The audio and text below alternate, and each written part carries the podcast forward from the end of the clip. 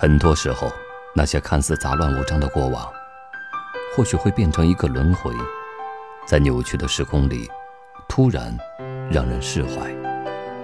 大家好，这里是九号声音的时光路径，今天与您分享《悟空传》里的时光碎片。有一个从不喝酒的朋友，突然有一天告诉我：“我终于可以和你喝几杯了。”我觉得有些诧异，又觉得有些失落。诧异这样突如其来的改变，失落也在于有些东西已经改变了。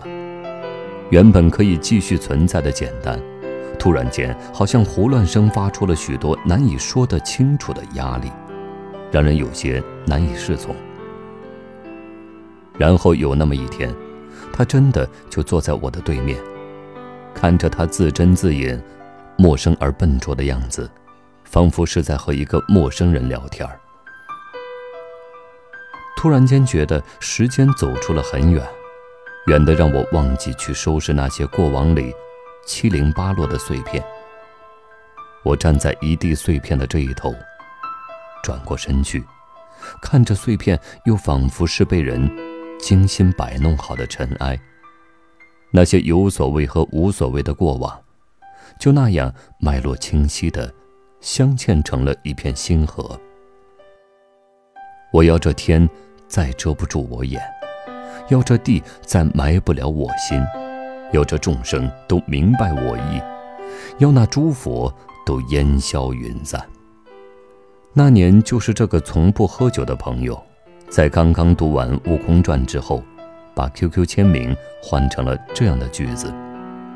这句话简直完美诠释了一个少年应该有的心境。我也刚好在那样的心情里读到了《悟空传》，读到过那样的风景，想象着因此而串联成的往后人生。只是那时候还没有发觉，一本怎么也看不懂的书会牵绊出那么多的光阴碎片。天蓬静静地看着阿月聚拢着银色的尘埃。悟空在紫霞面前卑微的死去，小白龙守着心底的秘密自枪而亡。一本充满意识流的看不懂的书，伴随着那些怀揣着对于奋斗和爱情的向往，经历了懂和不懂的岁月之后，走过了很多的时光，有一天似乎又变得懂了，因为不再是曾经的心境，就像一个从不喝酒的熟悉的人。突然又变得让人看不懂一样，或许，也只是一个轮回。很多年之后，那些故事已经变得不再重要，曾经心中所想的事和梦想，也不再真实了。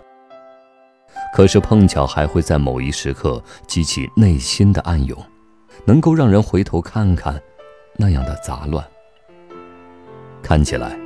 他曾经的 QQ 签名，应该换成《悟空传》里的这个句子：“纷纷落叶飘向大地，白雪下，种子沉睡。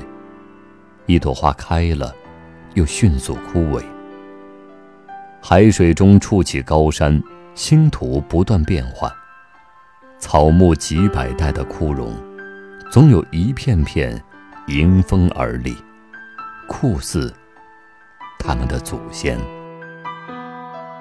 今天的九号声音，又为你另存了一段时光之旅。晚安。